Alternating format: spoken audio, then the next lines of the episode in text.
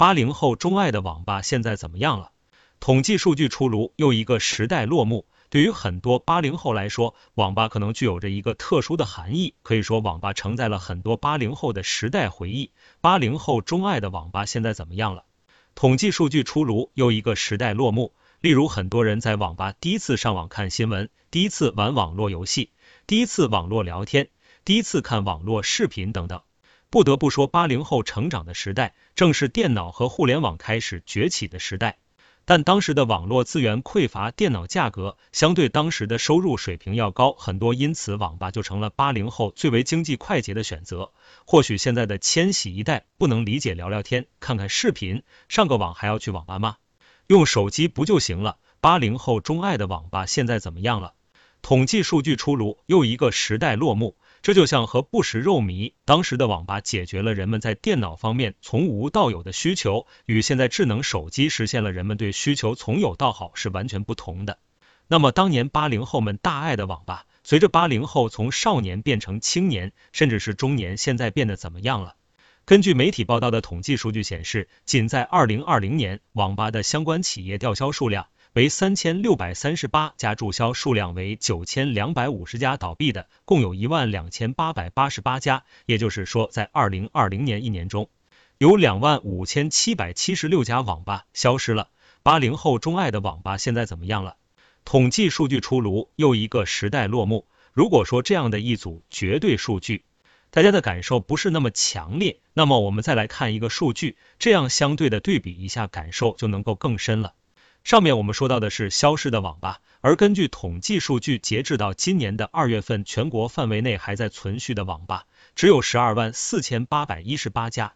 按照中国有十四亿人口来计算，差不多超过平均一万一千人才有一个网吧，可见现在去网吧的人真的太少了。八零后钟爱的网吧现在怎么样了？统计数据出炉，又一个时代落幕。而造成这样的情况，其实原因有很多。就像我们上面所说的，网吧最初解决了人们对电脑和互联网从无到有的需求，但是现在来看，要满足人们这个需求太简单了。我国的宽带覆盖率超过了百分之九十，电脑的价格逐年走低，智能手机的普及以及移动互联网的普及，都加速了人们减少对网吧的依赖。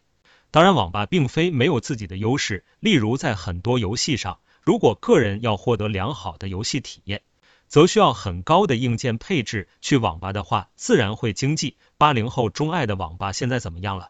统计数据出炉，又一个时代落幕。但是同时，也让我们看到高硬件配置的成本就落到了网吧的头上。根据媒体报道称，要保证游戏体验，网吧的游戏电脑配置差不多每三年就要升级换代，而这样配备高刷显示器、机械键盘、高端。CPU、显卡等的电脑总造价都要超过万元，所以我们看到，现在留给传统网吧的市场空间已经越来越小，这也标志着一个时代的落幕。如果网吧还是按照以往的思维来经营，已经难以为继。因此，有的网吧已经走上转型，开始转变网吧的定位，网吧不再是一个打游戏上网的场所，而是一个社交场所，例如举办热门电竞游戏的比赛，来吸引玩家来此观看一次，销售其他产品。八零后钟爱的网吧现在怎么样了？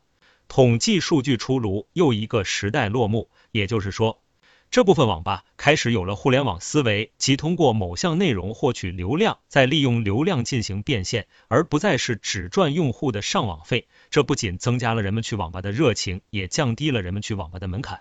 既然一个时代开始落幕，那么就标志着另一个时代就要崛起。网吧正在逐渐走向网咖。那么你看好未来网吧的发展吗？欢迎发表你的看法。